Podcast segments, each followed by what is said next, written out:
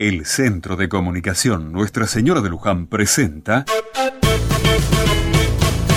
Otra Mirada. Ayer después de la misa nos fuimos con unos amigos a tomar un café y nos pusimos a hablar sobre los diferentes modos de conocer o descubrir a Jesús. Marcelo nos contaba que tiene una idea de Jesús como un compañero de camino, a quien le va contando las cosas que le pasan.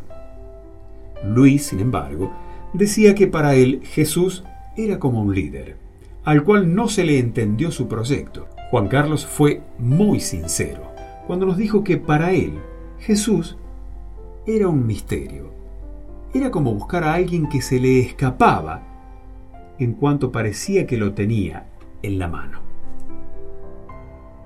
Elvio, por su parte, fue muy duro cuando dijo que le parecía un idealista, casi un iluso, y que debería haber usado las estructuras de poder de aquel tiempo para poder cambiar las cosas en lugar de meterse con los pobres.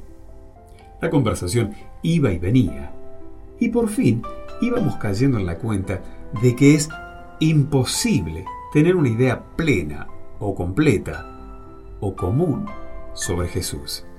Jesús supera cualquier pensamiento y cualquier experiencia, y hasta supera cualquier reflexión. Por eso, no podemos competir entre lo que piensa uno y lo que piensa o siente el otro.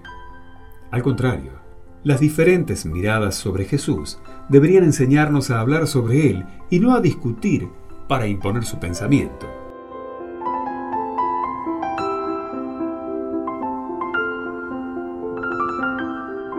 En aquel tiempo, al llegar a la región de Cesarea de Filipo, Jesús preguntó a sus discípulos, ¿quién dice la gente que es el Hijo del Hombre? Ellos contestaron, unos que Juan Bautista, otros que Elías, otros que Jeremías o uno de los profetas. Él les preguntó, ¿y vosotros? ¿Quién decís que soy yo? Simón Pedro tomó la palabra y dijo, Tú eres el Mesías, el Hijo de Dios vivo. Jesús le respondió, Dichoso tú, Simón, hijo de Jonás, porque eso no te lo ha revelado nadie de carne y hueso, sino mi Padre que está en el cielo. Ahora te digo yo, tú eres Pedro, y sobre esta piedra edificaré mi iglesia y el poder del infierno no la derrotará. Te daré las llaves del reino de los cielos lo que ates en la tierra quedará atado en el cielo, y lo que desates en la tierra quedará desatado en el cielo. Y les mandó a los discípulos que no dijesen a nadie que él era el Mesías.